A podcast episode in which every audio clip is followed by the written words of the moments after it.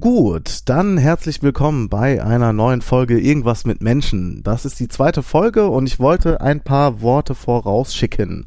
Zunächst mal danke an die Zuhörerinnen und Zuhörer, die positives oder auch kritisches Feedback für die erste Folge gegeben haben. Dann die nächste Frage, die an mich herangetragen wurde, war, du hast ja noch gar kein Intro oder Outro. Es wird kommen, vielleicht sogar mit dieser Folge, ich weiß es aber noch nicht, ich kann noch nichts versprechen, aber es kommt.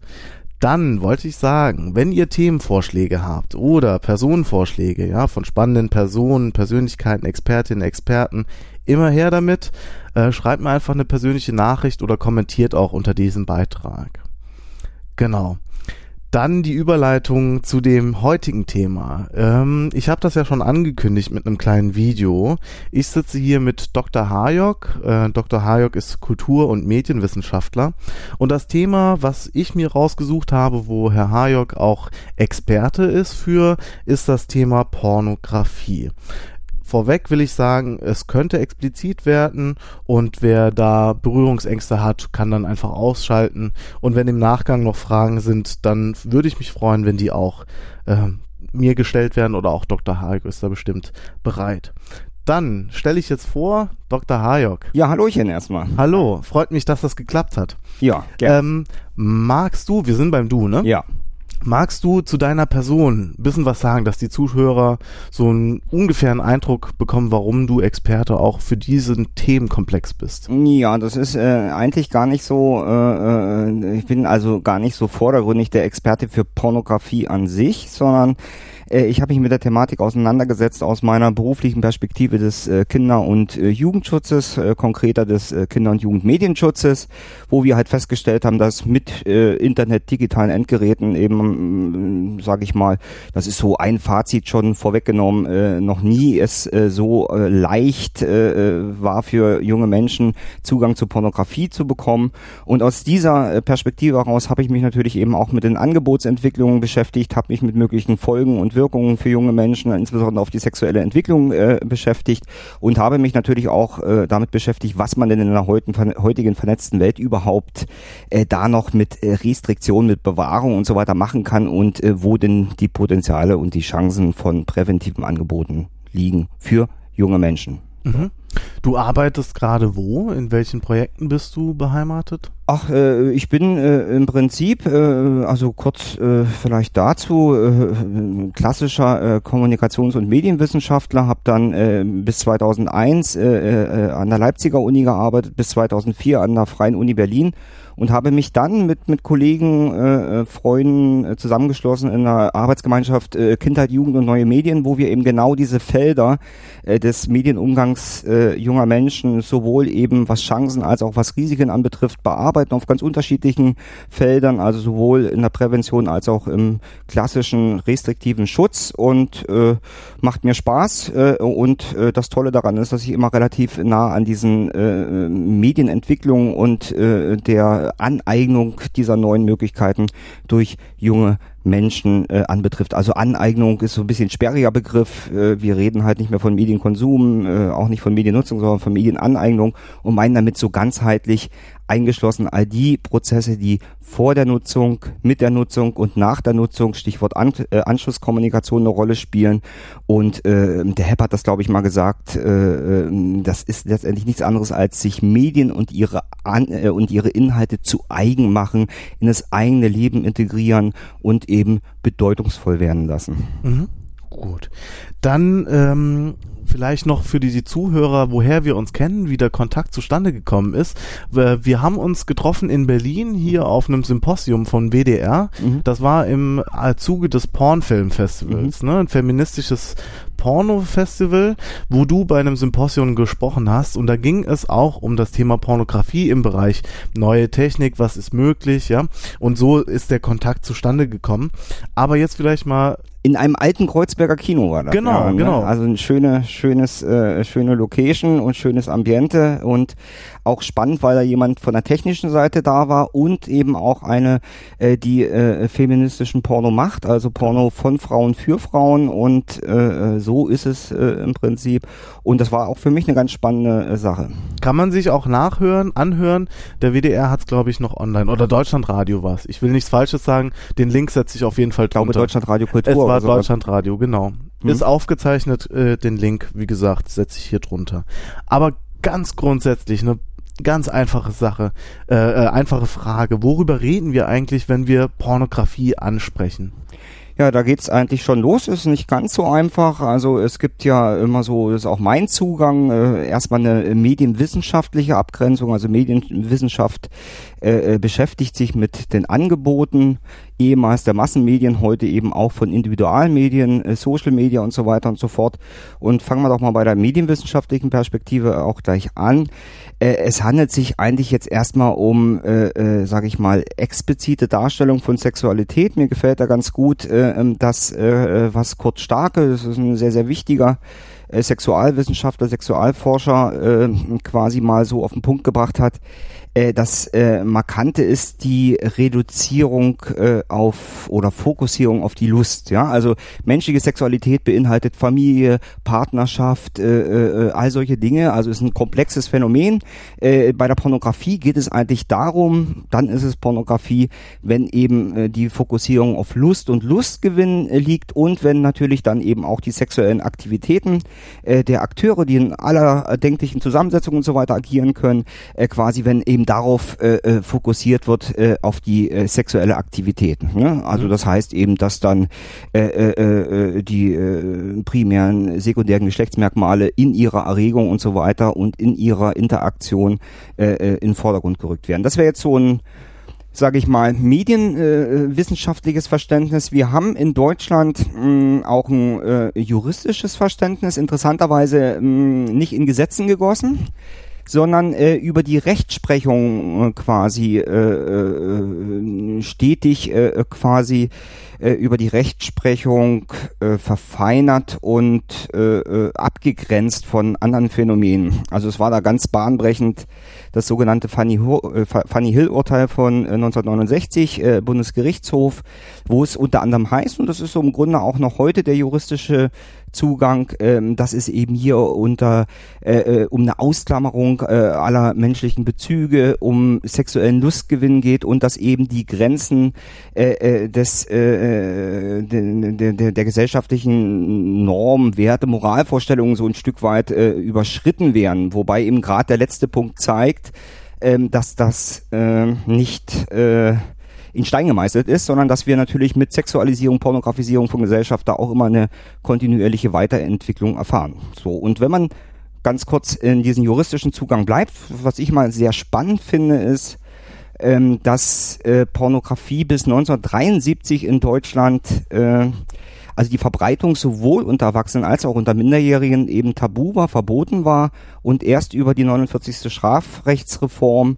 äh, quasi dann äh, man gesagt hat, ja, Erwachsene äh, dürfen das selber entscheiden, aber äh, äh, quasi bei äh, Kindern und Jugendlichen, äh, da bleiben wir bei dem äh, Verbreitungsverbot äh, von Pornografie und äh, das nimmt schon ein bisschen was vorweg, aber das ist eben auch ganz spannend. Man hatte da damals schon eine Sachverständigenkommission eingesetzt, die sich mit möglichen negativen Wirkungen äh, äh, quasi auseinandergesetzt hat und man hat eben keine verlässlichen Befunde gehabt, dass es negativ wirkt, hat aber gesagt, trotz all dem sind wir als Gesetzgeber äh, befugt, äh, äh, eben Maßnahmen das, äh, zu ergreifen, äh, äh, auch wenn wir nicht hundertprozentig belegen können, dass es negative Wirkungen für die sexuelle Entwicklung junger Menschen hat. Und so haben eben damals auch die Richter, die sich für das Pornografieverbot äh, äh, für Kinder und Jugendliche ausgesprochen hatten, äh, eben unter anderem äh, begründet, dass es eben unter anderem zum promiskuitiven Verhalten verleiten könnte, also häufige Partnerwechsel und äh, solche Dinge. So, das ist so ein bisschen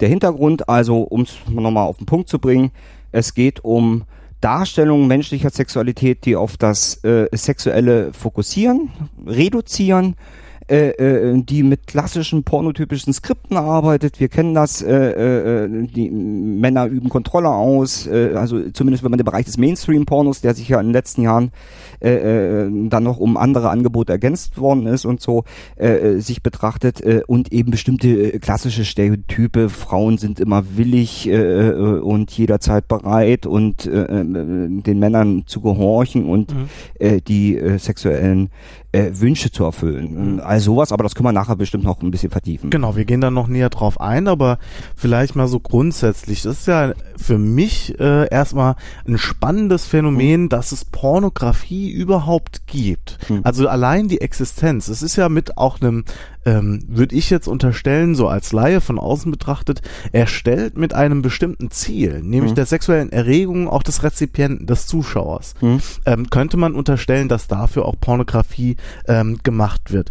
Ähm, warum ist es denn darüber hinaus ein Phänomen, das auch wissenschaftlich ähm, wert ist, untersucht zu werden? Einfach nur, weil es viele betrifft oder von reden wir von der Masse, die das betrifft?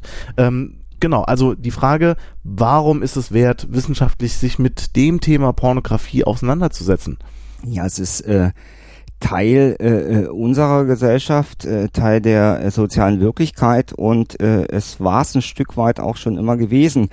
Also wenn wir uns mal zurückerinnern, äh, mal jetzt abseits der Massenmedien, man spricht ja äh, mit Massenmedien eigentlich erst ab äh, Buchdruck äh, äh, und solche Dinge, äh, äh, quasi, wo eben eine massenhafte Verbreitung von einem und demselben Inhalt möglich war, äh, wissen wir schon von ersten Kommunikaten, dass es da, äh, äh, äh sage ich mal, sehr explizite Darstellungen von Sexualität gibt. Erste Kommunikate, Höhlenmalereien, äh, das was auf äh, Vasen, äh, Skulpturen, äh, Porzellan und so weiter äh, bildlich dargestellt wurde.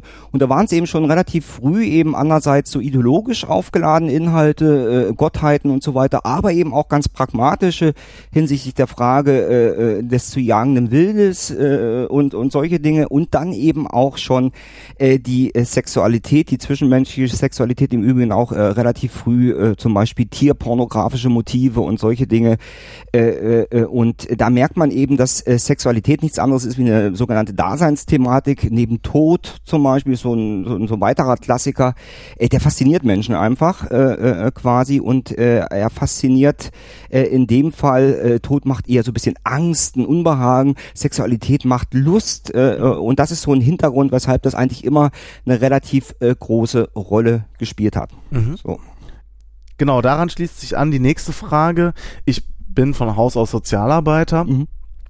Ist es denn auch, würdest du sagen, aus deiner Warte, aus deiner Perspektive für Sozialarbeiter ein Thema, womit man zumindest sich mal befasst haben sollte, wenn man zum Beispiel im Bereich der Kinder- und Jugendarbeit unterwegs ist? Ja, sicher. Ne? Also äh, wir müssen es halt, äh, ich habe es ja gerade schon gesagt, äh, mit äh, anhand der gesetzlichen Bestimmungen, die im Übrigen in Deutschland so sind, die sind jetzt nicht äh, noch nicht mal in Europa so, zum Beispiel was die Zugänge zur Pornografie, ja sogar äh, das Mitmachen, also äh, dass äh, äh zum Beispiel in einigen Ländern Darsteller ab äh, und Darstellerinnen ab 16 in Pornos mitspielen können, solche Dinge. Also äh, wir sind natürlich einerseits über die äh, gesetzlichen Bestimmungen äh, äh quasi, äh, äh, ist es ein Thema der sozialen an Arbeit, weil wir eben sagen, äh, es ist verboten, äh, äh, dass äh, Pornografie an Kinder und Jugendliche oder unter Kindern und Jugendlichen verbreitet wird, beziehungsweise eben Kinder und Jugendliche Zugang zu Pornografie haben. Das heißt letztendlich nichts anderes, als dass wir grundgesetzlich verankert davon ausgehen, dass hier das Recht auf eine ungestörte Persönlichkeit von jungen Menschen äh, äh tangiert wird und wir als äh, Staat mit allen seinen Institutionen und, und, und, und, und Trägern und so weiter, was dazu äh, führt, äh, dafür dafür ein Stück weit äh, Sorge tragen, äh, dass das, was in Elternhäusern eben nicht gewährleistet wird, eben auch in der sozialen Arbeit äh, äh quasi geleistet worden äh, wird, äh, sondern und das ist eben in Deutschland quasi ähm, den Pornografiekonsum, die Nutzung von Pornografie, die Aneignung pornografischer Inhalte quasi bei Unterminderjährigen zu verhindern. Ne? Also ich will das mal mit einem anderen Wort, äh, was da jetzt ein bisschen böse und krass äh, klingt, äh, veranschaulichen. Aber man kann auch sagen, wir wollen hier eine Grenzüberschreitung im Bereich des sexualisierten Medieninhalte äh, verhindern und die natürlich unterhalb der Pornografieschwelle oder neben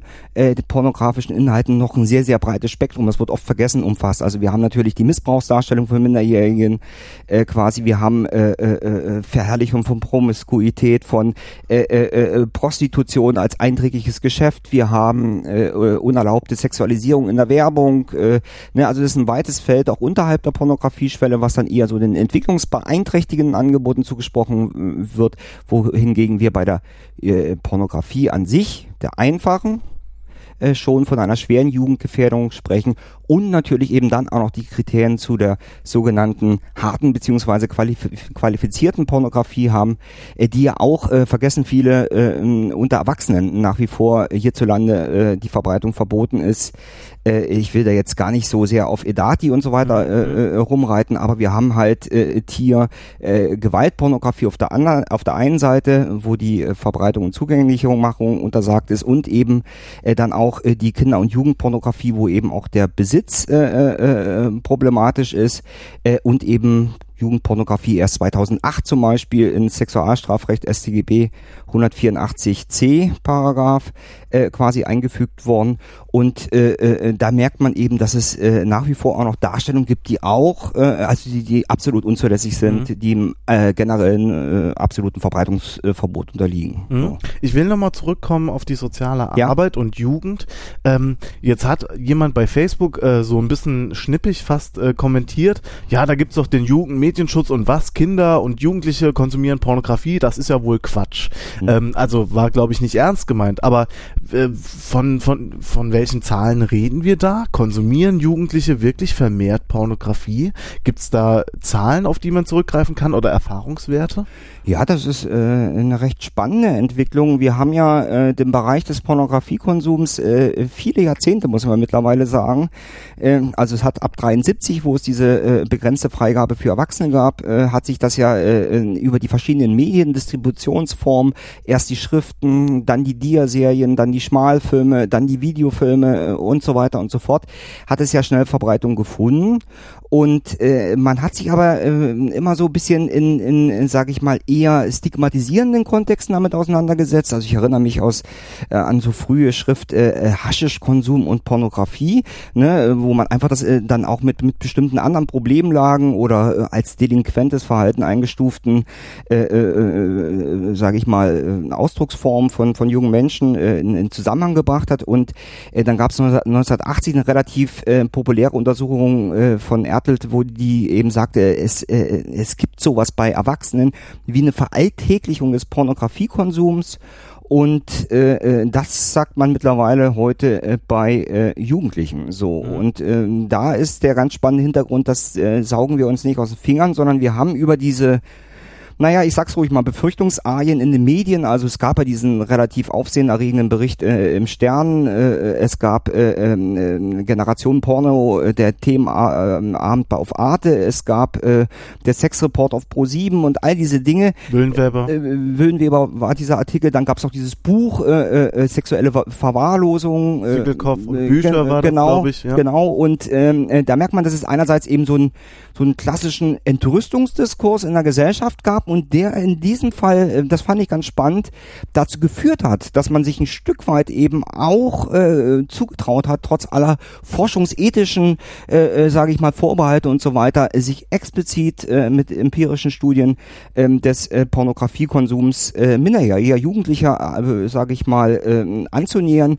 Da war meines Wissens eine sehr frühe äh, quasi, äh, äh, eine sehr frühe empirische Arbeit, die eben direkt an diese Veränderung durch Internetpornografie geknüpft war und diesen Entrüstungsdiskurs, die von Altstädter gleich äh, äh, müsste es, glaube ich, sogar pro Familia-Kontext gewesen sein, ja. 2009. Äh, äh, und das gab es sukzessive von Hoffmann und äh, Weber und äh, bis hin zu Grimm, was natürlich dann auch so ein bisschen schon diesen, äh, diesen Entrüstungskurs aufgenommen hat. Äh, äh, Sex im Web 2.0 mhm. äh, äh, quasi.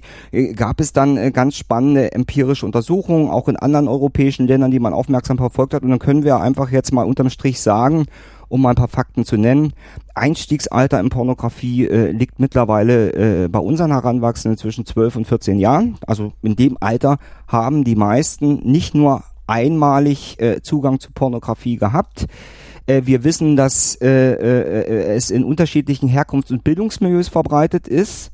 Äh, äh, und das ist eigentlich, wenn man jetzt mal so ein bisschen, ne, also diese klassischen Kategorien Bildungsbenachteiligung, Bildungsprivilegierung und so weiter funktionieren da nicht. Aber äh, was funktioniert nach wie vor sind äh, gegenderte bzw. geschlechtsspezifische Umgangsweisen, äh, dass eben männliche Heranwachsende früher und zielgerichteter und häufiger Umgang äh, mit Pornografie haben äh, äh, und Mädchen da eher zurückhaltender sind, dass äh, Jungen eher auch von den pornografischen Skripten, also von den äh, äh, stereotypen Darstellungen wie da Sexualität, ne, also in aller Regel oral, äh, äh, vaginal, Analverkehr und so weiter, diese klassischen äh, Skripte äh, quasi, dass da Jungen eher angemacht äh, sind als Mädchen Wobei man da natürlich sagen muss, das ist natürlich auch von der männlich dominierten äh, äh, Pornoindustrie genauso angelegt. Ne? Also das ist halt äh, mit äh, Kernzielgruppe äh, männliche Erwachsene äh, und interessiert dementsprechend auch männliche Heranwachsende äh, entsprechend mehr. So und äh, da gibt's eben wirklich äh, ein paar äh, doch geschlechtsspezifische gegenderte Umgangsweisen. Ansonsten kann man sagen, noch nie äh, hatten junge Menschen so früh äh, äh, Zugang zu Pornografie äh, äh, und werden teilweise äh, auch äh, Kinder und äh, das muss man eben auch sagen ungewollt ähm, damit äh, konfrontiert. Ja, also mhm. wir dürfen halt, ich habe es ja gerade gesagt, Einstiegsalter zwischen 12 und 14. Wir haben die juristische Definition von Jugend ab 14 bis unter 18. Äh, äh, es heißt, ältere Kinder schon mhm. haben äh, steigen in die Welt der Pornos ein. Ne? Das mhm. jetzt erstmal mhm. rein auf der Ebene der Nutzung der Umgangsweisen. Äh, äh, äh, man muss dann natürlich noch differenzieren äh, zwischen Funktion und Motive und eben mögliche Folgen auf die Entwicklung, aber da kommen wir bestimmt gleich noch zu. Da kommen wir noch zu. Ja. Ähm, aber vielleicht kannst du das erklären. Ähm, miteinander schlafen, also Sexualität, äh, Geschlechtsverkehr, ist, glaube ich, meines Wissens erlaubt ab dem Alter 14. Ja, also, also mit mit Gleichaltrigen. Mit ne? Gleichaltrigen. Das ist ein das ist ein ganz interessantes äh, äh, Punkt. Das ist der Punkt der sogenannten sexuellen Mündigkeit, mhm. äh, äh, äh der ja kontrovers eben diskutiert wird bei Sexing, mhm. also bei dem Austausch äh, quasi expliziten sexuellen äh, Bildmaterials, ne? also nicht mit Textnachrichten äh, verwechseln, sondern es geht da im Kern um Bild- und Videobotschaften, die äh, in aller Regel in Beziehungskontexten oder Anbahnung einer Beziehung unter Heranwachsenden ausgetauscht werden. Und da sagt man, bei einer unterstellten Einsichtsfähigkeit und Freiwilligkeit, ne, also gegenseitigen Einverständnis, äh, das äh, quasi äh, äh bei ab 14-Jährigen äh, unter die sexuelle Mündigkeit fällt. Also wir haben ja so bestimmte juristische Teilreifen, informationelle Selbstbestimmtheit, äh, äh, freie Wahl der eigenen Religion und so weiter. Mhm. Und ganz ähnlich ist es im Bereich äh, der sexuellen Mündigkeit unter Minderjährigen. Ne? Das ja. sieht natürlich ein bisschen anders aus, äh, wenn äh, eine 14-Jährige und ein 20-Jährige 20-Jähriger äh, so ein Material austauschen. Äh, äh, das ist mir insofern wichtig, äh, äh, äh quasi das nochmal zu sagen, weil wir es äh, zum Beispiel, äh, also definitiv äh, Amerika, ich glaube auch Australien oder Neuseeland, ich glaube Australien, äh, das eben äh, äh, zu äh, wirklich zu einer Kriminalisierung junger Menschen geführt hat, äh, wo sie äh, quasi äh, wegen äh, Verbreitung von Kinder- oder Jugendpornografie äh, äh, quasi belangt wurden. Mhm. Ja, so, mhm. also das ist bei uns äh, äh, eigentlich äh, äh, erlaubt. Ja, was nicht heißt, dass es jetzt unbedingt für äh, Eltern, äh, Pädagogen und äh, auch Jugendarbeiter, Sozialarbeiter unbedingt äh, leicht und einfach auszuhalten ist. Mhm. Ja, ne, also man ne, erinnert sich dann immer an die eigene Kindheit und Jugend zurück und denkt dann so an Zeltlager und solche ersten Begegnungen, wie sieht das bei dir aus und so weiter. Äh, und äh, mit diesem neuen Gefahrenpotenzial, was natürlich dranhängt, ne, wo sind denn meine Bilder eigentlich, auf welchen Servern, äh, was passiert damit, äh, äh ist es möglich, äh, dass äh, das explizite Material eben irgendwann im Internet landet und so weiter. Das ist natürlich eine völlig andere Dimension aufgeschlossen ist. Aber grundsätzlich ist es es erlaubt. Ja, worauf ich hinaus wollte eigentlich mit dieser Frage, ähm, dass äh, äh, Geschlechtsverkehr ab 14 unter Umständen, du hast es erwähnt, was da dranhängt, äh, äh, erlaubt ist. Aber warum ist denn Pornografie, die Zugänglichmachung von Pornografie meines Wissens ab 18? Ja. Wo, wo macht der Gesetzgeber, wie hast du da Einblick, wo macht der Gesetzgeber da den Unterschied und sagt, nein, wir wollen, dass du mit Erwachsenenpornografie, also mhm. der legalen Pornografie ab 18 erst auch mit dem Alter 18 in Berührung kommst. Da mhm. driftet ja auseinander quasi die Realität, mhm. ja, mit einem Klick bin ich drin, mhm. äh, muss mein Alter nicht verifizieren mhm. und dem Gesetz. Mhm. Ja, also einerseits bleiben wir noch ganz kurz äh, äh, beim äh, beim äh, Sexing, äh, weil ich ne, also ich glaube, das ist primär ein Bestandteil der real gelebten Sexualität. So beim Zugang zu Pornografie äh, sagt man, wir haben es hier mit Erwachsenen, klassischen Erwachsenenangeboten zu tun, wo wir Kinder und Jugendliche vor schützen müssen, weil wir sagen, auch wenn wir keine empirischen Belege dafür haben, äh, schätzen wir das als schwer jugendgefährdend ein. So steht es mhm. noch im Gesetz. Es gibt mhm. auch die Diskussion dazu sagen, ab 16 vielleicht, wie es in anderen Ländern ist. Äh, aber gegenwärtig ist es eben nach wie vor über den 184 so in Stein gemeißelt äh, und dann natürlich über auch Jugendschutzgesetz und Jugendmedienschutzstaatsvertrag, wo im Prinzip diese Regelungen aufgenommen werden, äh, wo man einfach sagt, nein, äh, da wollen wir nicht als Gesellschaft, dass Kinder und Jugendliche Zugang zu expliziten Darstellungen von Sexualität haben, die eben äh, quasi auf das rein sexuelle fokussieren, menschliche Bezüge ausklammern und, das darf man nicht vergessen, und das ist, glaube ich, der eigentliche Punkt, der dahinter steckt, äh, ähm, was so die Metakommunikation von oder also die die das was in den eigentlichen pornotypischen Skripten drinsteckt, äh, äh, ist es ja so, dass da keine reale, also das, was die da treiben, ist höchst real, aber dass äh, quasi Sexualität, wie sie real gelebt wird, ja nicht repräsentiert wird, sondern immer eine bestimmte Form von Sexualität. Und da sagen wir eben auch als Jugendschützer, das ist so eher auch mein Zugang. Äh, hier ist es so, dass natürlich die Darstellung zumindest Mainstream-Pornos und sowieso der, der harten Pornografie, also jetzt mal äh, Altporn, alternative Pornos, Femporn, feministische Pornos und so weiter äh, außen vor gelassen, worüber vielleicht nachher auch nochmal reden können, ähm, äh, quasi, dass es eben in diesen klassischen Pornos äh, quasi äh, Skripte von Sexualität vermittelt werden, die unserem Erziehungsziel des sexuellen Entwicklung entgegenstellen. Mhm. Ne? Du mhm. kannst ja mal formulieren, das ist eigentlich auch seit äh, bestimmt 20, 25 Jahren in Stein gemeißelt. Es geht um eine gleichberechtigte, äh, äh, äh, äh, verantwortungsvolle Sexualität der Geschlechter. Mhm. So, ja, und das sieht man im Pornos in aller Regel nicht. Ne? Da gibt's glaube ich, auch eine Studie davon, wo, wo ähm, relativ ähm, äh, viele Pornos sich betrachtet wurde, Mainstream-Pornos, ja. wo dann von Gagging, Slapping, also wirklich äh, Handlungen, die man schon in dem Bereich der Gewalt auch oder zumindest äh, Schläge, äh, ähm, Deep Throats und so weiter ja. ähm, zum Mainstream mit dazugehören. Ja. Ähm, und ähm, also die, die, das sind Untersuchungen aus dem angloamerikanischen Raum ja, in aller Regel. Äh, äh, man muss sagen, die sind natürlich auch aus feministischer Perspektive, äh, also das steckt äh, seitens der Forscherinnen, die das meist untersucht haben, dahinter. Und da muss man schon sich genau angucken, wie ist denn, wie sind Gewalthandlungen als solche kategorisiert? Was zählt alles dazu? Also mhm. auch die Ejakulation ins Gesicht zum Beispiel zählt als äh, in dieser Perspektive als Gewalthandlung dazu. Und wenn man sich aber auf diese Definition einlässt, auf diese Kategorisierung, ist es sogar so äh, faktisch so, dass der Mainstream-Porno, wohlgemerkt der Mainstream-Porno, nicht der Gewaltporno, äh, äh, in den letzten Jahren, also man hat da untersucht die die die erfolgreichsten äh, Titel äh, mhm. im, im DVD-Videomarkt, äh, äh, dass da äh, äh Gewalt zugenommen hat. Mhm. Wir sehen das natürlich, wir müssen ja nur äh, an diese ganzen, äh, äh, sage ich mal, äh, Film, im Bereich der Filme insgesamt denken, wie eben da jetzt Gewalt, selbstzweckhafte Gewalt auch explizit ausgespielt wird. Also äh, äh, ne, da gibt's ja so äh, die Uncuts der, der Saw-Reihe und so weiter, die ja. sind ja mittlerweile äh, für, für normal äh, betuchten Menschen schwer auszuhalten oder so. Und dann merkt man eben auch, da wird das natürlich mhm. Expliziter ausgespielt und solche Sachen. Und äh, ganz offensichtlich ist es so, wenn man den Untersuchungen glaubt, dass äh, quasi äh, allein im Bereich des Mainstream-Pornos es immer drastischer zur Sache geht, so will ich das jetzt mal äh, unzulänglich vereinfacht sagen. Mhm. Ähm, was ich noch nicht ganz verstanden habe, wir mhm. haben mit einer Realität zu tun, wo Jugendliche oder junge Kinder, du hast es gesagt, mhm. zwölf Jahre, ältere Kinder, mhm. ältere Kinder mhm. ähm, äh, ähm, mit Pornografie konfrontiert werden. Wir wissen auf der anderen Seite, wir haben im Mainstream es mit einer ja, äh, immer expliziteren Darstellung zu tun, sage ich mal so. Mhm. Ähm, und die, die, die Gesetzesgrenze enden ja nicht an den Landesgrenzen. Wir mhm. haben es mit dem Internet zu tun. Da, mhm. da greift das Gesetz dann plötzlich nicht mehr, wenn der Server in, in Amerika steht. Mhm. Ist schwer durchzusetzen, äh, außer wir machen Netzsperren. Was, was sind Antworten des Jugendschutzes auf, auf diese Fragen, die sich da auftun?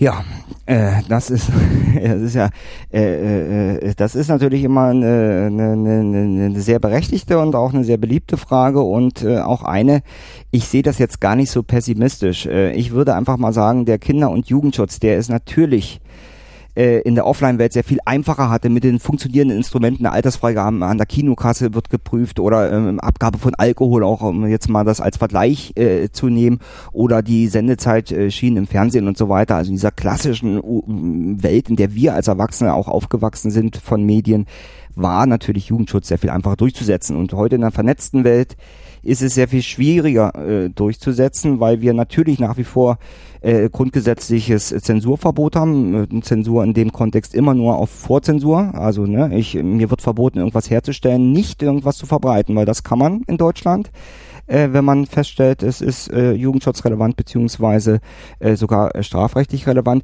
Und da merken wir, dass der Jugendschutz da an seine Grenzen stößt. Ne? Und weil wir jetzt gerade diesen Begriff Grenzen haben, sage ich äh, schon einfach, vielleicht hat sich die Aufgabe der Jugendschützer auch ein bisschen äh, gewandelt, äh, weg von der Verhinderung der Grenzüberschreitung hin zur nur noch Sichtbarmachung der Grenzen und äh, junge Menschen, das sehe ich durchaus positiv im Rahmen ihrer Autonomiegewinne, äh, Zugewinne der letzten Jahrzehnte eben auch äh, zu ermöglichen, die Grenzen zumindest noch zu sehen und dann für sich auch selber zu entscheiden, äh, ob sie denn jetzt genau diese Grenze überschreiten mhm. wollen und äh, gegebenenfalls Sanktionen von Eltern, Erziehenden, Pädagogen und so weiter äh, äh, bekommen wollen oder eben nicht. So und deswegen ist äh, sind unsere doch äh, weltweit gesehen sehr strikten Regelungen. Wir haben auch äh, weltweit gesehen das am weitesten ausdifferenzierteste äh, Jugendmedienschutzsystem. Äh, insofern sind unsere äh, äh, quasi äh, äh, äh, ist unser restriktives Handeln schon auch noch sinnvoll. So, mhm. es mhm. läuft aber ins Leere. Es, ne? Also wir sind ja nicht äh, äh, quasi äh, blind. Äh, wir äh, sehen äh, dass äh, äh, jedes Jahr allein an der Bundesprüfstelle, glaube ich, äh, hunderte äh, pornografische Angebote indiziert werden und natürlich trotzdem noch zugänglich sind äh, äh, können dann meinetwegen jetzt nicht über äh, Suchmaschine Google und so weiter äh, aufgefunden werden, aber wer den Link hat äh, äh, oder wer weiß, wie das Angebot heißt, der kann äh, unabhängig von seinem Alter Zugang da, dazu äh, haben. Ne? Also mhm. die, die Klassiker äh, YouPorn, X-Hamster, X-Videos, wie sie alle heißen, äh, das vergessen auch viele, gehören ja zu den äh, sage ich mal, äh, reichweitenstärksten Internetangeboten überhaupt. Und mhm. ich rede da nicht nur weltweit, sondern äh, wenn man sich mal anschaut, was so diese Top 50 äh, Websites sind, die von äh, Deutschland aus aufgerufen werden,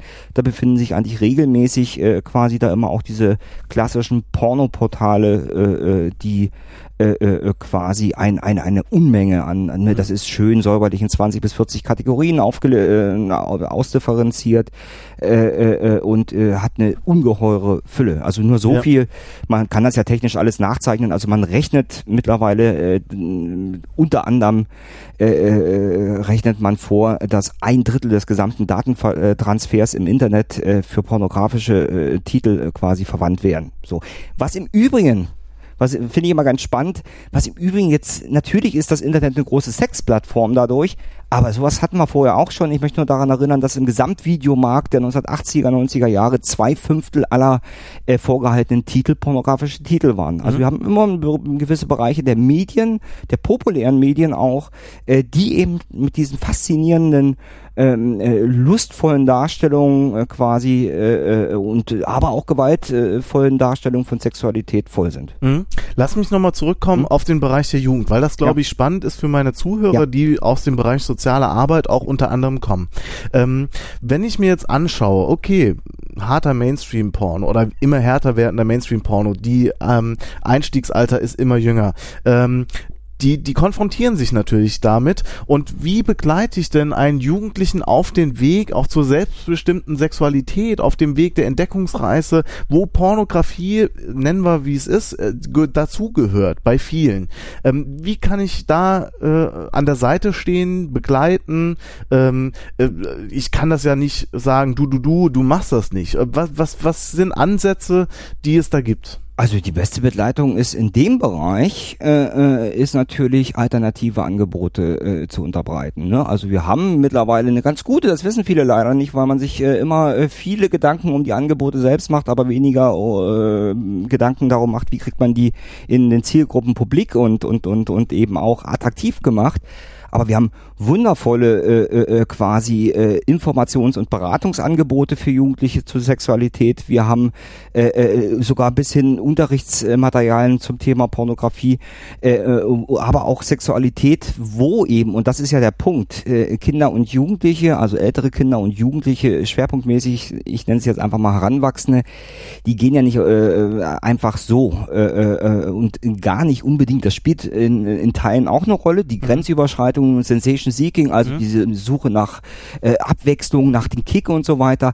Aber die beiden Hauptmotive für den Pornokonsum sind natürlich äh, die Stimulation, die sexuelle Erregung. Das war immer so, das ist bei Erwachsenen nicht anders. Und zum Zweiten, das ist ganz spannend, ist es die sexuelle Aufklärung. Ja? Man hat es mit Fragen zur Sexualität zu tun, die eigene Sexualität erwacht. Man hat Interesse am, äh, am anderen, ne? muss nicht immer das andere Geschlecht sein, aber am anderen und äh, will mal so ein bisschen, äh, will, es laufen Fragen auf und will die beantwortet kriegen. Und da ist es natürlich in der heutigen Zeit naheliegend, den Rechner anzuschalten oder mit dem Smartphone äh, ins Internet zu gehen und völlig, äh, äh, äh, also zumindest geführt, äh, mit einer hohen sozialen Kontrolle. Ich kann selber entscheiden, wann ich Schluss mache, äh, was ich nutzen will.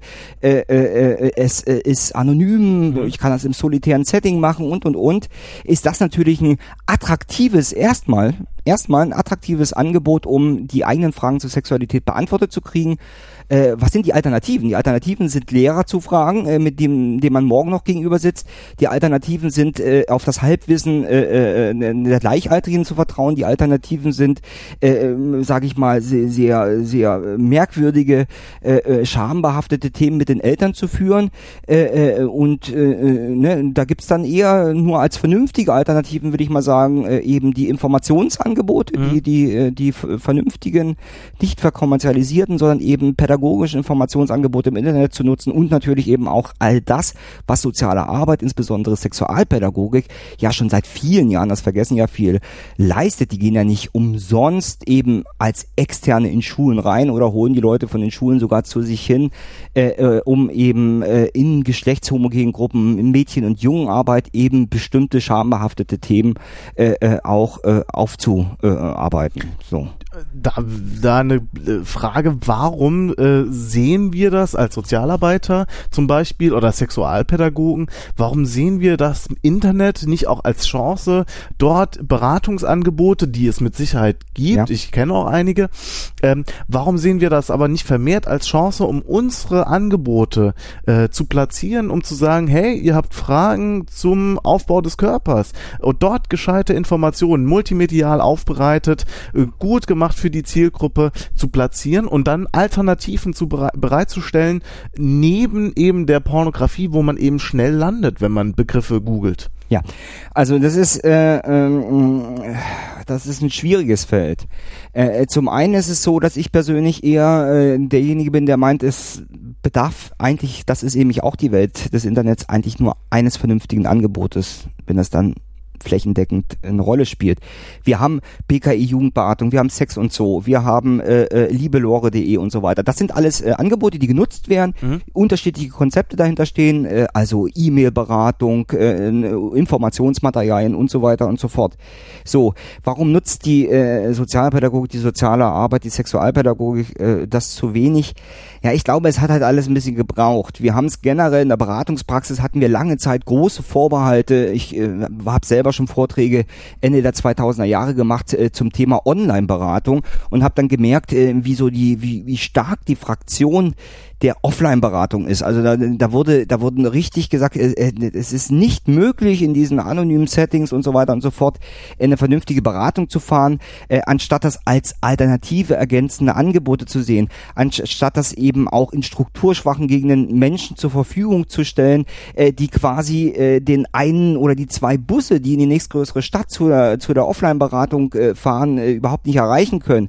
Ja, äh, um äh, quasi Menschen, die Fragen haben, äh, Rede und Antwort zu stehen, ihre Fragen zu klären und gegebenenfalls eben auch den Weg zur Offline-Beratung äh, überhaupt erstmal aufzuschließen. Ja, mhm. also das war, glaube ich, so ein Hintergrund, dass es da ein, ein, noch relativ starke Fraktionen gab, wo es generelle Vorbehalte über die Online-Beratung gibt. Es mhm. gibt ja natürlich Probleme, ja, neben der soziale Kontrolle der Ratsuchenden, äh, was ja schön ist, äh, Anonymität, was ja auch schön ist, ist natürlich seitens der äh, Sexualpädagogen oder der Sozialpädagogen allgemein, ist es natürlich schwer abzuschätzen, tischt er mir jetzt eine Geschichte auf äh, äh, oder ist es wirklich eine Sache, äh, die er erfahren hat? Muss ich mir, ne, kann ich jetzt äh, vielleicht abschätzen, ob das jetzt eine, eine Problemlage ist, die äh, kurz vor der Eskalation steht? Äh, muss ich da nicht irgendwie äh, äh, irgendwelche anderen Behörden einschalten? All solche Fragen, da war man sich ja unsicher und hat man sich in Offline-Beratung in sehr viel geschützterem Rahmen gefunden, wo man dann sagen konnte, hier müssen wir an dem Punkt äh, doch einen Schritt weitergehen. Heutzutage gäbe es natürlich auch die Möglichkeit über IP und so weiter. Es wird teilweise so gemacht gemacht bei äh, suizidalen, äh, äh, äh, sage ich mal, äh, äh, Hinweisen, äh, äh, aber äh, ne, also es gab relativ große äh, große Vorbehalte und ehrlich gesagt, ich kann das ja auch verstehen. Ja? Also derjenige, äh, der Rat sucht, sitzt nicht vor mir. Äh, äh, es bleibt natürlich dieses Face-to-Face -face bleibt außen vor. Ich habe gar keine Möglichkeiten, so ein bisschen das, was da an Anfragen kommt und so weiter oder an äh, Erlebnissen, die mir erzählt werden, irgendwie einzuordnen und so kann ich verstehen. Aber äh, ich finde, hätte man, man macht es mehr und mehr, mhm. äh, aber hätte man das äh, quasi früher als alternatives ergänzt ergänzendes Angebot gesehen, wären wir da schon einen Schritt weiter. Aber es gibt mittlerweile äh, längst zum Beispiel, äh, wo man eher denkt, das ist so verkrusteter Bereich, aber zum Beispiel die, äh, die klassische Telefonseelsorge ist mhm. ja eigentlich sowas, wo dieses Face-to-Face auch schon immer gefehlt hat. Und die haben sich auch relativ früh dann der, der Online-Seelsorge äh, äh zugewandt. Und, und, und da gibt's positive Beispiele und wie gesagt, es gibt auch die Angebote, bloß die muss man dann eben auch streuen. Ja? ja. Also letztlich sollten die einfach so publik werden wie, wie YouPorn und dann mhm. wären wir schon einen Schritt weiter.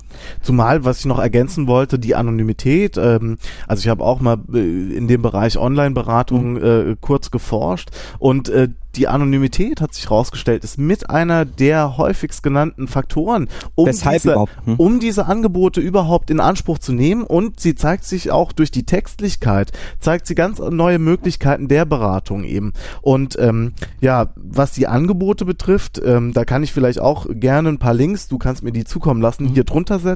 Ja, finde ich ganz den, gut. Hm? Unter den Podcast, dass auch, äh, dass man sowas an der Hand hat, wo man sagen kann, hier, du hast eine Frage, äh, geh doch mal auf Sextra oder was für ein Angebot auch mhm. immer. Und was ich noch interessant finde, äh, auf YouTube, also wo man ähm, eigentlich denkt, da, da hat das nichts zu suchen, aber da gibt es zum Beispiel einen Kanal, äh, 61 Minuten 6, ich glaube, es ist kommerziell, äh, aber die dann wirklich Aufklärungsfilme mit relativ expliziter Sprache oder mit sehr deutlicher Sprache an Jugendliche richten. Ja, also man darf auch nicht vergessen, äh, äh, ein sehr äh, von der bildlichen Darstellung, textalischen Darstellung, äh, sehr explizites Buch, Make Love, mhm. äh, äh, das hat gebrummt. Das ja. ist ein kommerzieller Erfolg gewesen, was insbesondere die Gruppe der Heranwachsenden sehr gut erreicht hat, äh, was äh, äh im Übrigen auch zur Indizierung bei der Bundesprüfstelle vorlag und wo man sich äh, äh, explizit gegen die Indizierung äh, ausgesprochen hatte. Also, weil es auch eben solche Kapitel gab wie die Pornolüge und so mhm. weiter. Ne? Also es ging um all das, all die Fragen äh, äh, zur Sexualität, die junge Menschen haben. Und äh, da kann ich nur sagen, wenn man das äh, schön aufgepeppt und äh, in irgendeiner Form auch über klassische Medien, das vergessen ja viele, dass äh, Jugendliche genauso viel lesen wie vor 15 Jahren und nicht irgendwie E-Books, sondern ganz äh, klassisch Bücher.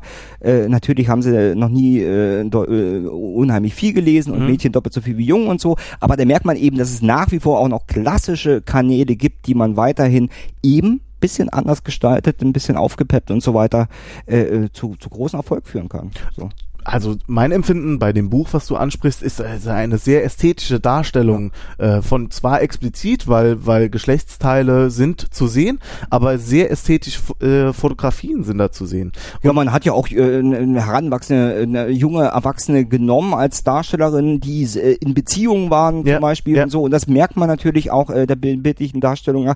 Ist natürlich immer blöd, wenn dann nur diese Darstellung als solche über die äh, Google-Suche, äh, Bildersuche dann zu finden sind. Dann sagen, klar, das ist äh, in dem Kontext enthoben keine aufklärerische Darstellung, sondern eine pornografische mhm. Darstellung, mhm. aber in dieser Kombination, in diesem Gesamtpaket Buch, toll. Ja, was auch als Webseite funktionieren würde. Vielleicht. Äh ja, aber ich kenne das äh, bei äh, pädagogischen Angeboten, die man äh, ins Netz bringen soll. Also ich arbeite ja auch äh, zum Beispiel Faszination Medien, wo wir im Prinzip auch das äh, Thema Pornografie und freizügige Selbstdarstellung, das ist ein Bereich, den, den äh, eine Kollegin und ich äh, bearbeitet haben, äh, äh, wo es um Selbstreflexionsprozesse geht und sowas.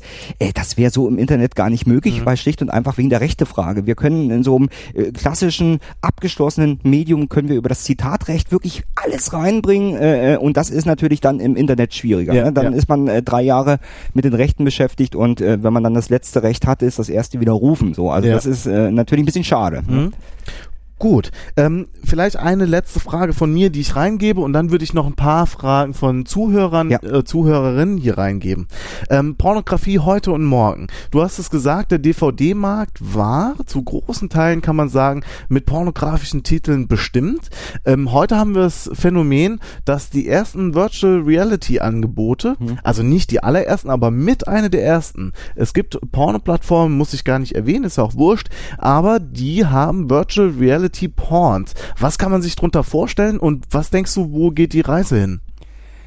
Na, erstmal ist es so, und das spricht ja auch für diese große Faszination des Bereiches, äh, dass pornografische Darstellungen beim jeweils neuen Medium, Medium eigentlich immer die waren, äh, äh, wo man versucht hat, die neuen Möglichkeiten von Distribu Distribution, also Verbreitung äh, und das Volk bringen, äh, quasi genutzt hat. Ja? Also die ersten Schmalfilme, die ersten Dias, das lässt sich wirklich die ersten Schriften, äh, äh, lässt sich wirklich weit zurückverfolgen und insofern ist natürlich naheliegend. Insofern waren natürlich auch äh, äh, äh, die ersten Internetangebote mit bildlichen Darstellungen, waren pornografische Angebote und jetzt in diesem Bereich äh, der virtuellen Realität, äh, äh, ob es jetzt, äh, wir haben ja vor Jahren schon Second Life und solche Sachen gehabt, äh, wo wir äh, einfach mal versuchen, äh, quasi da so eine eben so eine so eine so eine eigene Realität aufzubauen, äh, auch um Porno drumherum. Es gibt ja diese diesen diesen Cybersex, also hat man schon auch vor Jahren versucht, da irgendwelche, äh, äh sage ich mal, äh, äh, wie, wie sagt man, Empfindungen, äh, ob das jetzt über einen Helm, Handschuh und was auch immer äh, äh, nachzubringen ist. Wir haben ja das mit äh, mit der Brille. Äh, ich äh, schneide mir das äh, iPhone oder irgendein Smartphone davor und äh, kann quasi äh, äh, mehr oder weniger interaktive Pornos äh, begleiten. Wir haben äh, äh die Möglichkeit äh, äh, quasi werden auch das natürlich äh, auf andere Sinne übertragen können. Also wenn wir uns überlegen, äh, dass, äh, dass die Forschung so weit geht, dass man äh, Menschen, die blind sind, die, äh, versucht irgendwie äh, die Netzhaut äh, äh, mhm. nachzuempfinden und dann direkt die entsprechenden äh, äh, Bereiche im Gehirn anzusteuern und so weiter, werden wir natürlich äh, den Pornokonsum zu einer immer sinnlicheren Wahrnehmung machen. Und das ist natürlich, äh, ehrlich gesagt, weiß ich gar nicht, wenn ich das jetzt bewerten soll, ob mhm. das wirklich schlecht ist mhm. oder ob das wirklich, äh, äh, ob das nicht vielleicht auch gut ist. Also es hat Chancen. Denkt ja. mal uns äh, an dieses große Thema, das vorletzte große Thema im pädagogischen Bereich war ja Inklusion. So, äh, ne, wenn man das mal daran denkt, äh, äh, benachteiligten Menschen da irgendwie äh, alternative Angebote äh, zu unterbreiten. Wir haben's, das hat ja auch die Internet-Pornografie äh, äh gebracht, beziehungsweise äh, die Digitalisierung, wo man eben gemerkt hat, es ist sehr viel einfacher, ein Porno zu produzieren und äh, zu verbreiten, dass wir darüber natürlich auch einen massiven Anstieg äh, äh, äh von sogenannten Amateurpornos, Porno Web 2.0 scherzhaft Microsoft genannt, äh, hatten es, äh, wo man auch sagt, ma, äh, das sind dann vielleicht eben nicht die klassischen pornotypischen Skripte, sondern hier geht es vielleicht um mehr Authentizität von Sexualität ist vielleicht gar nicht schlecht, mhm. ja, auch wenn junge Menschen weiterhin gesetzlich den äh, Zugang eigentlich äh, der Zugang verboten ist, aber insofern kann ich mir schon vorstellen, dass dieser Bereich des Angebotes dadurch äh, natürlich weiter ausdifferenziert wird und unter Umständen auch um sinnvolle Angebote äh, äh, quasi äh, ergänzt wird. Also und da kommen dann eben auch solche Sachen wie alternativer Porno, feministischer Porno äh, äh, quasi hinzu. Ich will das mal an diesem Beispiel für feministischer Porno ganz deutlich machen, wie wichtig sowas ist, äh, dass sich das Angebot auch entsprechende Bedürfnisse der Menschen, den Interessen, den Präferenzen weiterentwickelt, äh, weil es gab ja im Feminismus immer zwei, zwei Fraktionen. Ne? Die eine war schwarzer, ne? Porno-Kampagne, also das, was uns nicht passt aus der Welt, ich sage es immer so flaps, aus der Welt ähm, zu entfernen, über Verbote rauszukriegen. Wir wissen, das geht nicht, mhm. ist unmöglich. Und die zweite ist, das Angebot einfach zu verändern. So, und äh, natürlich ist der zweite Zugang der richtige. Und da kommen natürlich auch neue technische Entwicklungen dazu, wo man äh, quasi einerseits, das ist schlecht für die Jugendschützer, feststellen wird, hier wird es noch schwieriger, die Zugänge zu beschränken, mhm. so, und dementsprechend noch wichtiger, präventive Angebote zu fahren, im Übrigen nicht nur für Kinder und Jugendliche, sondern zum Beispiel auch für die Eltern.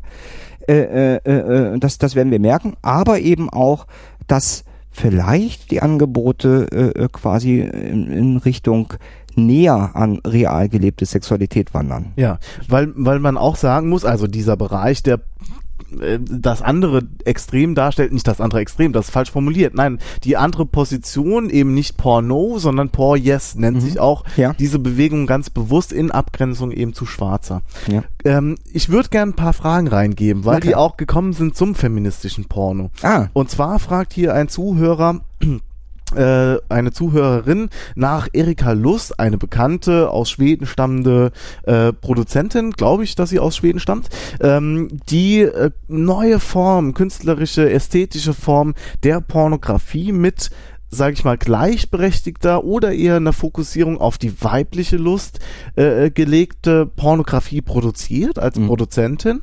Ähm, da ist jetzt die Frage von der Zuhörerin, ob das nur ein Trend ist, ist das ein Phänomen, was, was neu da ist, was in der Nische verbleiben wird, oder hat es die Chance, auch mehr in den Mainstream einzudringen? Ja, es tut's ja faktisch.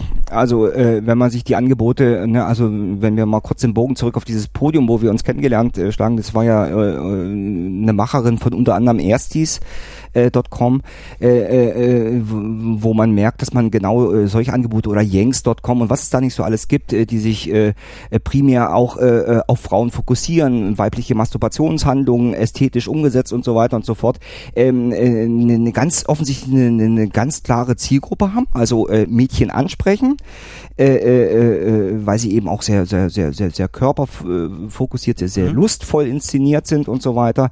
Äh, und diese finden ja sogar in, in, in, den, in den großen Pornoportalen Einzug. Ne? Jetzt mal die Urheberrechts- und, und, und, und, und, und, und, und, und Fragen völlig außen vor gelassen, ja. aber die werden mittlerweile äh, zu eigenständigen Kategorien, nach denen dann auch gezielt gesucht wird. Mhm. Ne? Die mhm. sind dann, werden, haben natürlich Direktzugänge, die finanzieren sich ja auch über die äh, User, die da Abos abschließen und so weiter äh, und dann immer die das neue Zeug äh, sich angucken können, mhm. ne? die, die, die, die neuen äh, Clips. Äh, äh, aber die finden natürlich auch, äh, und ich glaube, Mainstream-Porno ist heute das, was man an diesen frei zugänglichen Portalen findet, mhm. ne? mit all den negativen äh, Folgen für äh, wie, wie, wie kann ich da kontrollieren, wie sieht das mit Arbeitsbedingungen aus, wenn das jetzt äh, professionell gemacht ist, wie sieht das mit äh, mit mit mit äh, äh, sage ich mal äh, äh, Gesundheitsschutz aus und und und, ja, also das ist natürlich natürlich immer dran, wenn der Porno immer billiger wird, ja. teilweise kostenlos, äh, aber eben die wandern da auch rein und werden, ich glaube nicht, dass es ein Modetrend ist, sondern wir sehen, dass das ein gesamtgesellschaftlicher äh, Trend, der politisch zwar jetzt mit irgendeiner Quote versucht wird, äh, äh, äh, äh noch weiter anzuschieben, aber ich glaube, äh, natürlich das ist eigentlich ist das Beck der 80er Jahre, der irgendwie Anfang letzten Jahres gestorben ist, mit, mit Risikogesellschaft, Individualisierung und so weiter. Also auch gerade das Medienangebot differenziert sich immer weiter aus, immer äh, Special-Angebote. Äh, man muss nur an eine äh, Bahnhofsbuchhandlung eines großen Bahnhofs gehen, da kriegt man 20 Fachzeitschriften zum Nahverkehr von mhm. irgendwelchen Städten und so weiter. Also der, und genauso wird es sein. Und das Schöne am Internet ist ja, dass ich über die gezielte Suche, es ist nicht äh, äh, völlig irrelevant, in welcher Relation die Angebote zueinander stehen, sondern es muss die jeweiligen Angebote geben und wenn dann viele Menschen reingehen, werden die dann auch kommerziell verwertbar und werden natürlich dann eben auch äh, in der Masse äh, produziert. Also ich glaube, das ist äh, wird ein, läng länger anhaltender Trend wo du es gerade angesprochen hast, was die Bedingungen auch des Pornodrehs angeht. Mhm. Paul Yes ist auch ein Zusammenschluss, der dann den feministischen Porno Award äh, mitverleiht. Ähm, und die sagen ganz klar, wir schreiben uns auf die Fahnen, dass die Produktionsbedingungen klar sind, dass ja. die, dass die Verträge transparent sind, zumindest für die Beteiligten, dass hinter der Kamera auch Frauen beteiligt sind, dass die Darsteller äh, äh natürlich geschützt Verkehr haben oder getestet sind. Also das, da spielen ganz viele Faktoren rein. Dass sie auch die Grenzen formulieren verlieren können dessen, was sie an vor der Kamera äh, äh, agieren. Ganz so, genau, ne? ganz genau. Und ja, das vielleicht noch als Ergänzung. Da fragt auch noch jemand nach, Paul Yes, als die ähm, äh, der der sich die Frage stellt, diese Gleichzeitigkeit, ja, zwischen hoher Tabuisiertheit, die wir in der Gesellschaft ähm, haben, was Pornografie und Sexualität vielleicht im Allgemeinen betrifft, mhm. ähm, aber die die gleichzeitige Omnipräsenz des Ganzen. Ähm, da fragt er, müssen da nicht mehr gesellschaftliche Diskurse darüber angestoßen werden, und zwar nicht nur in der Wissenschaft? Ja, ja, also wie gesagt, äh, äh, die Diskurse waren da. Mhm. Äh, insbesondere als es eben dann äh, mit äh, äh, Internet und digitalen Endgeräten in Richtung Internetpornografie und äh, Verbreitung unter Kindern und Jugendlichen ging. Äh, aber es waren Entrüstungsdiskurse. Ja. Es waren keine offenen Diskurse vom, Auf, vom, vom Ausgang her offene Diskurse. Also ein offener Ausgang wäre zum Beispiel, es gibt ein, unser Werte- und, und Normkonsens hat sich so weiterentwickelt, dass wir diese Form von Sexualisierung unseres Alltags, unseres Lebens, unserer Gesellschaft zulassen, ausdrücklich wollen und dementsprechend, das, ist, das vergessen ja viele, die direkte Folge eines äh, Wandels äh, ähm, der Werte und Normvorstellungen der Gesellschaft als Resultat eines Diskurses sind eigentlich veränderte Gesetze. Ja. Äh, dann, dass man eben sagt, dann ist die äh, ne, ab 16 Porno äh, so. Also äh, ich glaube, äh, natürlich müssen die stattfinden. Sie finden eben häufig das ist jetzt auch nicht neu, aus der Erwachsenenperspektive statt, mhm. die immer so ein bisschen ähm, teilweise stigmatisierenden, aber zumindest sehr vorsichtigen und pädagogisierenden Blick auf die nachwachsende Generation hat, äh, äh, quasi. Also es sind eher Entrüstungsdiskurse und keine offenen vom, äh, vom, vom, vom Ausgang her offenen Diskurse, äh, die äh, sich entlang der zentralen Frage handelt, äh, äh, hangelt, äh, äh, wie viel Sexualität in der Realität in den Medien wollen wir. Genau. So. Wir haben, wir sind vorhin schon drauf gekommen. Sickelkoff und Bücher hatten ja dieses äh, äh, Buch auch geschrieben, wo ja über die die Pornoseuche gesprochen wird, ja.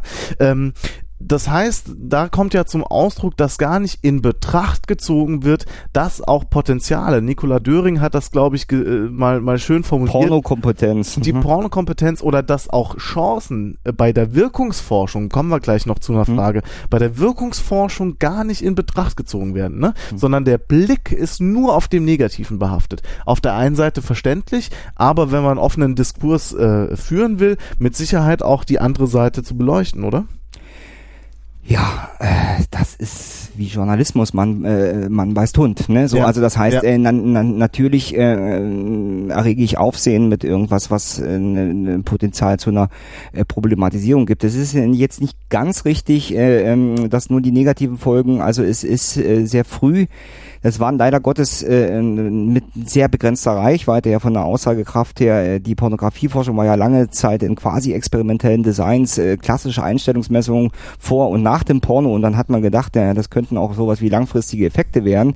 Äh, äh, da ist schon auch äh, äh, quasi immer entlang dieser klassischen Wirkungshypothesen, ne? ich will jetzt nur mal nennen, Verstärkerhypothese, äh, Nachahmung, äh, äh, aber auch so äh, Katharsis, äh, das Abhusten, das sich freimachen können, das bestimmte Erfahrungen real gar nicht ausleben können, wenn ich sie medial äh, auslebe. Also das war bezogen auf äh, Gewaltwirkungsforschung. Äh, und da sind schon solche Sachen, äh, schon auch solche Ergebnisse zum Teil rausgekommen, äh, dass äh, quasi äh, im Porno auch äh, positive Wirkungen haben könnte. Die angesprochene Nicola äh, Dürgen, die ich auch persönlich kenne, hat ja äh, ähm, ganz offen gesagt, dass zum Beispiel bestimmte, äh, äh, sag ich mal, äh, eigene äh, Vorstellungen und so weiter dann doch auch gezielt gefunden und und eben auch äh, solche äh, bestimmten, äh, sag ich mal, eher randständigen Sachen mhm. da eben bewusst in den Vordergrund und eben ach, als akzeptiert und äh, äh, und die geht sogar so weit und ich finde das immer, das kennen wir auch aus anderen Beispielen, Rezeption vom Porno-Rap zum Beispiel bei weiblichen Heranwachsenden, wo, wo sich der Erwachsene erstmal fragt, warum hören sich gerade die Mädels sowas an, äh, äh, führt es ja häufig zu sogenannten Distinktionsprozessen, also äh, eine Abgrenzung zu sagen, ja, das bin ich nicht, ne? Mhm. Ob das jetzt moralisch, äh, ethisch moralisch gut ist, dann trotzdem äh, sowas vorgesetzt zu kriegen, wovon man sich abgrenzt, aber es heißt auch eine negative oder eine nach unseren Werten und Normen betrachtet äh, Darstellung, die nicht in Ordnung geht, kann auch positive Effekte haben, dass ich mich eben bewusst davon distanziere, dass mhm. ich sage, ja, aber genau so nicht und solche Dinge. Ja. So, also da haben wir ein breites Spektrum. Wir wissen mittlerweile über äh, die Folgen, die natürlich sehr stark äh, bei jungen Menschen äh, mit den Motiven zusammenhängen, insbesondere des Informationsgewinns äh, äh, oder der Aufklärung, ähm, dass zum Beispiel so ist, dass die männlichen Heranwachsenden, die diese Fragen haben, also die gehen mit, ne, ich habe das mal irgendwo geschrieben, die gehen mit Fragen rein im Porno und kommen mit noch mehr Fragen raus. Ne? In der mhm. sexualpädagogischen Praxis, da macht man irgendwie äh, äh, ähm, Jugendarbeit äh, zum Thema Sexualität und dann kommen solche Fragen wie äh, äh, passt ein Kopf in eine Scheide ne? und ja. dann ne? und dann weiß man sofort, äh, was für ein Skript hier vorgelebt ist, ja. also irgendein mediales. Äh, und da merkt man eben, dass es eher zu Verunsicherung führt. Ne? Also man muss sich das, ich habe immer so zwei Bilder, nehmen wir mal das Bild für den Jungen. Äh, äh, er hat sich den, den Porno äh, angeguckt äh, und stellt sich dann äh, nackt mit äh, äh irrigiertem Glied äh, vor den Spiegel, äh, masturbiert und äh, merkt, dass das alles irgendwie ganz anders aussieht und mhm. äh, ganz äh, viel kürzer dauert und äh, viel weniger ist, äh, als er gerade eben gesehen hat. Und äh, um dieses Bild äh, dass eben auch Mädchen betroffen sind, äh, äh, quasi häufig eben vermittelt über den äh, Pornokonsum äh, äh, der männlichen äh, Gleichaltigen. Und ich will da gar nicht so weit gehen, dass ich sage, äh, da kommen dann immer die, äh, die, äh, die Typen in den Beziehungen und haben bestimmte Erwartungen an, an, an sexuelle Praktiken. Nein, ich, äh, mein Bild ist immer dieses, ich sage, man stelle sich vor, äh, äh man ist seit Jahren in einer Beziehung, äh, der, äh, der Partner, der Typ ist gerade irgendwie auf dem Fußballspiel und hat vergessen, seinen Rechner runterzufahren. Ich sehe, da ist ein Porno, äh, äh, sage ich mal, ein Ordner mit, äh, mit, mit hunderten Pornos äh, geöffnet und klicke die nach und nach als aus Neugierde durch, schon mit schlechtem Gewissen, Mensch des Anti-Seins und so mhm. weiter und stelle fest, all die Pornos, die er auf dem Rechner hat, da sehen die Mädels ganz anders aus und machen ganz andere äh, Sachen äh, mit den mit mit mit den mit den Männern, mit den Jungen äh, quasi, dass das natürlich äh, für das Selbstwertgefühl reiche ich ihm nicht mehr. Mhm. Äh, warum findet kann er mich überhaupt noch schön finden, wenn er sich solche Sachen anguckt? Äh, kann er das, was ich mit ihm mache, schön finden? Äh, ne? Und da weiß man so, äh, was was da so an an an zumindest auf der Ebene der Emotionen an äh, quasi an Folgen hintersteht. Ne? Mhm. Kommen wir noch zum Folgen, sonst würde ich nochmal die anderen beiden Ebenen durchdeklinieren. Kannst du gerne machen? Ja. Kannst du gerne machen. Äh, dann äh, spare ich mir die Frage nachher. Okay. Ne, also wir haben ja, äh, ne, das ist so ein Dreischritt, Denken, Fühlen, Handeln oder sagen wir mal äh, Kognition, Emotionen, Verhalten. Ich bin eher so, der einen Handlungsbegriff zugrunde liegt. Äh, aber ähm, die, die Ebene äh, der Emotionen haben wir quasi äh, schon so ein bisschen angesprochen. Jetzt, wir haben es natürlich immer auch was mit Einstellung zu tun, äh, wo man eben schon festgestellt hat, dass äh, ein häufiger Pornokonsum schon dazu führt, dass auch Nachbars das ganz ähnlich machen. Ja, also mhm. das ist, äh, dass die pornotypischen Skripte ganz ähnlich auch bei der Sexualität in der Gesellschaft verteilt sind. Hingegen das Spektrum der äh, wirklich Beeinflussung von Handeln, von mhm. eigenem sexuellen Handeln in Beziehung äh, quasi auch sehr breit, sehr weit ist, aber auch äh, sehr umstritten beziehungsweise punktuell in, äh, bei bestimmten äh, äh, Menschen beobachtet wird, bei anderen wiederum nicht. Also ich will da einfach mal nennen, äh, dass es eher auf einer subtileren Ebene natürlich schon man sich überlegen muss, ob äh, Diskussionen, Schönheitsoperationen, äh, Body Modification und so weiter eben auch was mit den äh, in, auch in Pornos äh, vorgelebten, äh, äh, äh sage ich mal, äh, Körperbildern zu tun hat, also äh, Schamlippenverkleinerung, äh, Brustvergrößerung, das, das volle Programm. Äh, wir haben es natürlich äh, damit äh, zu tun, dass man vielleicht schon auch mal angeregt wird, bestimmte Sachen auszuprobieren. Mhm. Da muss man aber sagen, wenn man das selber selber ausprobieren will, was ist daran schlecht? So, äh, ne, also äh, da ist das Spektrum relativ breit. So mhm. begrenzt ist das alles. Das fand ich ganz ganz interessant, weil das auch für mich neu war, als ich mich Mitte der 2000er äh, intensiv damit äh, begonnen habe zu beschäftigen, ist, dass, dass es in der äh, Sexualwissenschaft, Sexualforschung eigentlich einen Konsens gibt, der da heißt, dass die Skripte von Sexualität, die Love Maps, sich mitnichten im Jugendalter ausformen, sondern in Kindheit mhm. und äh, äh, mitnichten im rein sexuellen Bereich, sondern im nicht sexuellen Bereich. Also wie geht Papa mit Mama um äh, und so weiter und so fort. Was gibt es für persönliche Beziehungserfahrungen und so weiter. Das ist einerseits gibt uns das ein bisschen, ein bisschen, äh, äh, sage ich mal, ein bisschen Sicherheit, dass wir sagen können, na ja, hier werden nicht diese, diese Love Maps, diese Skripte äh, von äh, von den Pornos äh, so ohne weiteres äh, Über Haufen geworfen. über, überschrieben, Ja, ne? So, ne? Äh, auf der anderen Seite und diese Diskussion muss man jetzt vermehrt führen, ist natürlich, dass mit der Vorverlagerung des Pornokonsums wir natürlich eben auch in einen Bereich kommen, dass eben in Kindheit, wo eben sexuelle Skripte äh, äh, ausgebildet werden, natürlich die jetzt auch pornografische Darstellung als einen Einfluss kennen. Und insofern halte ich es zumindest nicht für ausgeschlossen, dass es tatsächlich eben auch bezogen auf die gelebte, später gelebte Sexualität äh, äh, vielleicht dann äh, äh, zukünftig doch äh, hier und da einige, äh, sage ich, formuliere es bewusst vorsichtig, markante Zusammenhänge gibt. Mhm. Ja, also ist- meine Lieblingsuntersuchung ist ja bislang, worauf ich mich ganz gerne zurückziehe, in Kroatien von Stuhlhofer äh, et al., äh, glaube ich, gemacht, wo wo so äh, methodisch ein relativ einfacher, aber auch sehr wirkungsvoller Zugang, indem man äh, junge Erwachsene einfach gefragt hat, äh, wie in Beziehung lebend, was für Sexualität äh, leben die und so weiter und so fort und erst im Nachschuss, äh, im Nachklapp gefragt habe, wie sah das eigentlich in ihrer Jugend aus, was haben sie, äh, haben sie sich Pornos angeguckt und so weiter und man festgestellt hat, dass die real später in den Beziehungen gelebte Sexualität äh, nicht äh, signifikant zusammenhängt mit der Höhe oder Häufigkeit von äh, Pornokonsum in der Jugend. Mhm. Und das ist eigentlich ein sehr spannendes Ergebnis.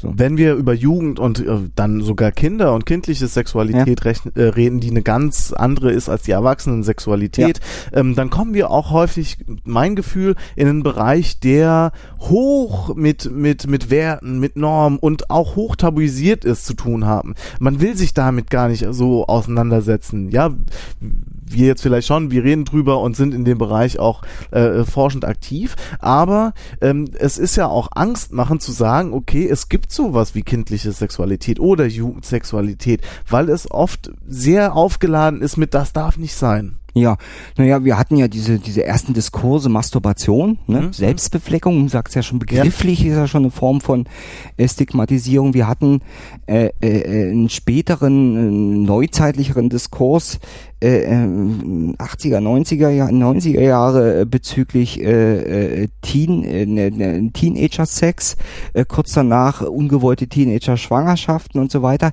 Äh, was ganz interessant ist, dass man da äh, eigentlich eine äh, ne ne sehr gute äh, Studie der äh, BZGA äh, herbeigezogen hat, leider eben nicht signifikante äh, äh, Unterschiede in ähm, Nachkommastellen von Prozentwerten äh, hochstilisiert hat, medial zu großen Veränderungen, weil das Schöne an dieser Untersuchung ist, dass sie uns ganz gut zeigt, ich glaube mittlerweile 35 oder sogar 40 Jahre durchgeführt, äh, in regelmäßigen Abständen, vier, fünf Jahre, äh, äh, zeigt uns eigentlich, dass die großen Veränderungen bei Jugendsexualität echt im, äh, ne, im, im, im Nachklapp der sexuellen Revolution eigentlich Mhm. erfolgt sind und wir seitdem keine signifikanten Veränderungen haben, wenn man sich mal so Durchschnittswerte und sowas anguckt. Also eben seriell monogam heißt es immer, ne? Jugendliche leben nach wie vor und das schon seit vielen, vielen Jahren im Schnitt, wenn man das mal so sehen will, in partiellen Beziehungen, die anderthalb, zwei Jahre dauern und sind in die innerhalb dieser Beziehung monogam, Ja. eben nicht promiskuitiv. Ja.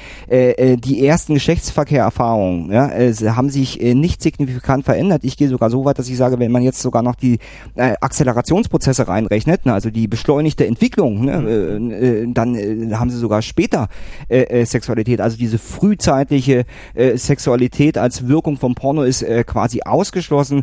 Man sollte viel lieber eine andere Wirkungsvermutung stellen, zum Beispiel führt Pornografiekonsum eher zu einer Verunsicherung, dass man sich, dass man gar nicht so früh das real erleben will, weil wir wissen ja auch, dass zum Beispiel viele weibliche Heranwachsende diese Darstellung, expliziten Darstellung eher eklig, Abstößt, äh, ja, eklig finden und abstoßend finden. Aber das kann auch für Jungs gelten, weil man ja, äh, also diese Omnipotenz äh, und, und dieses, es dauert eine Stunde lang oder was weiß ich, diese überzeichneten Bilder können angstmachend sein, oder? Die sind äh, äh, auf alle Fälle verunsichernd äh, äh, und äh, sie sind natürlich immer auch das ist ja ein alter Hut, wenn man die 80er Jahre Videowelle denkt, mit diesen Videoklicken, Kannibalen, Zombiefilme, Kettensägenmassaker. Die ganze Gesellschaft hat sich gefragt, wer, wer kann, wer, wer guckt sich sowas an und vor allem, wer kommt auf die Idee, sowas herzustellen. Äh, ne? Und äh, ganz ähnlich ist es natürlich eben auch bei den Zugängen mit, äh, ne? also auch Jungen sto stoßen drastische Darstellungen, insbesondere äh, Gewaltpornografie und so weiter ab. Ja. Aber gucken sich das natürlich in ganz anderen Kontexten an, ne? Männlicher Habitus von Stärke und so weiter, die, die Jungen klicken, die dann irgendwie sagen, ne? Und dann werden auch mal Fäkalpornos über den Schulhof gereicht und so weiter.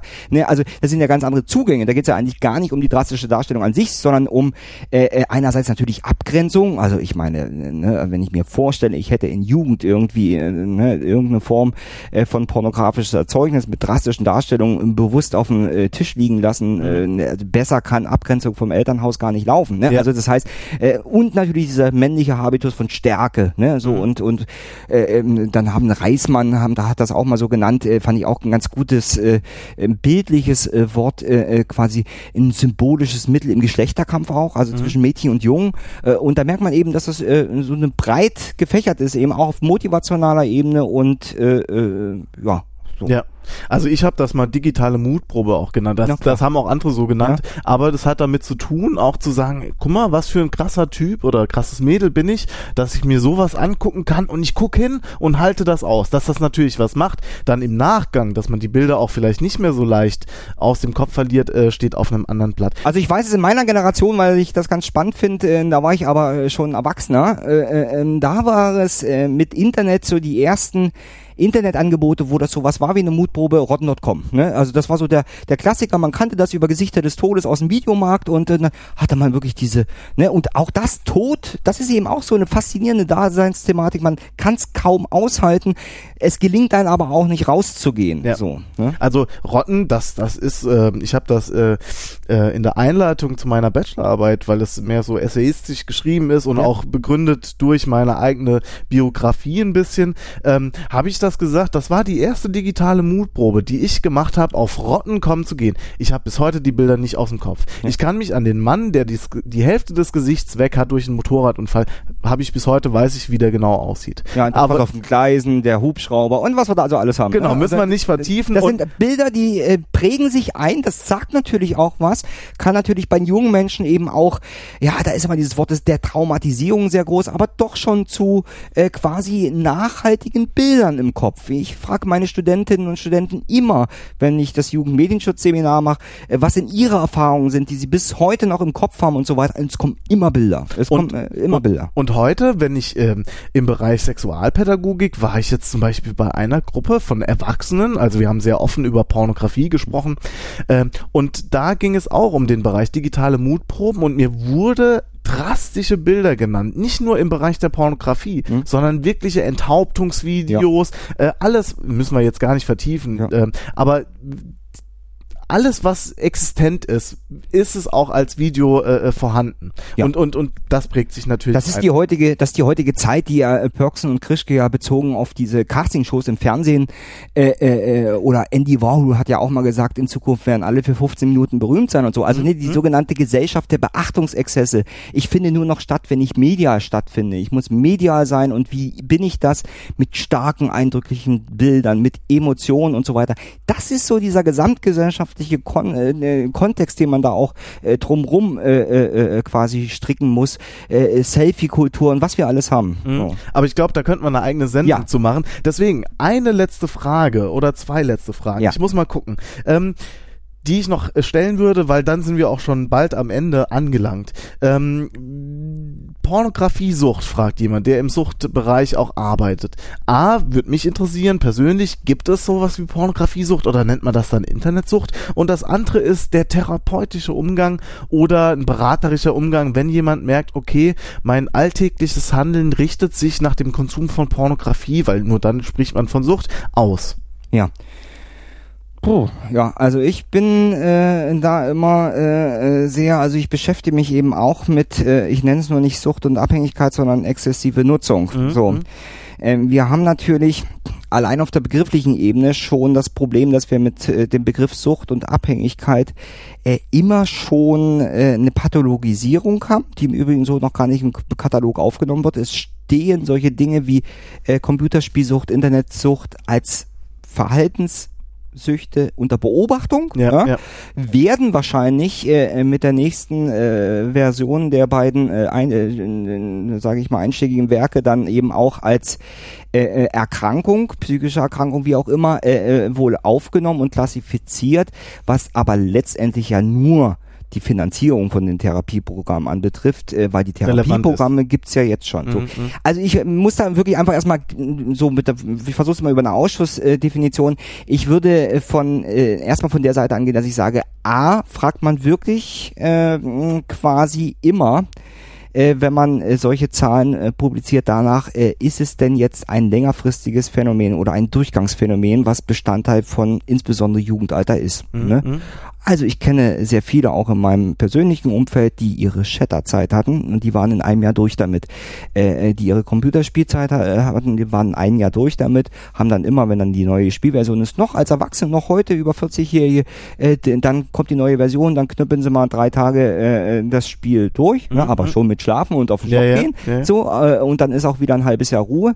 So, also ist, ist es wirklich ein, ein, so, dass die nicht mehr rauskommen. Wir wissen, äh, was jetzt äh, Zahlen anbetrifft, gab es eine relative, äh, eine relativ ernstzunehmende äh, oder zwei relativ ernstzunehmende Untersuchungen, Pinter und Exif, äh, die eben zum Resultat hatten, ich sag mal Pi mal Daumen, dass zwei bis sechs Prozent der Heranwachsenden, und das sind wohlgemerkt anteilig mehr als bei der Erwachsenenbevölkerung, ein suchtähnliches Verhalten haben. Das äh, EU Kids Online hat äh, mal rausbekommen, wenn man diese klassischen Kriterien äh, Kontrollverlust und und und äh, mal durchdekliniert, ähm, dass 20 bis 30 Prozent äh, äh, quasi, ähm, äh, sage ich mal, problematisches äh, Spieleverhalten, Internetverhalten ähm, quasi ähm, äh, äh, zeigen. Also erstmal es gibt Zahlen, die Mhm. kann man natürlich zwei bis sechs Prozent äh, als besorgniserregend äh, äh, quasi klassifizieren.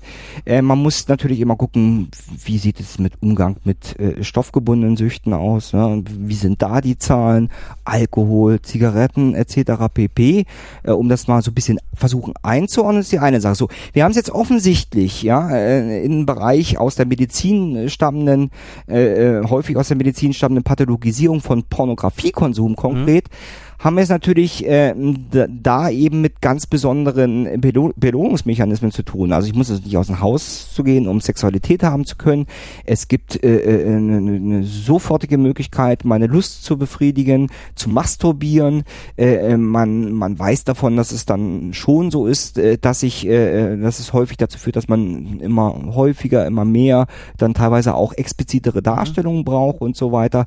Also ich äh, versuche es einmal vorsichtig so zu sagen, es scheint in bestimmten Gruppen Teilpopulation, wie auch immer man das nennt, Risiko, wir sagen immer die Gefährdungsgeneigten und so weiter, Risikogruppen, äh, scheint es schon so zu sein, äh, dass es sowas wie Pornosucht gibt. Ja. Ja, dass Ja. man, äh, äh, äh, aber ich würde das jetzt nicht als klassische Folge des Pornokonsums, ne? Mhm, mhm, Wenn ich da einmal reingehe, äh, äh, äh, dann äh, immer mehr und immer weiter und ich will gar keine normale Sexualität mehr. So. so Das würde heißt, es ist, es ist ein randständiges Phänomen, wo dann auch Therapie, weil die Frage war ja auch, wie, wie geht man da therapeutisch ran, wo dann Therapieprogramme greifen, wo auch äh, nicht stoffgebundene Süchte Ja. im Allgemeinen behandelt Es gibt auch werden. die Sexsucht als solche. Ja, ne? gut, so, ja, ja. Ne? Und äh, äh, äh, äh, die ja, ne, das ist jetzt auch nicht an die große Glocke gehängt, aber sowas wird ja auch behandelt. ja, ja. äh, äh, und äh, äh, die Spielsucht sowieso.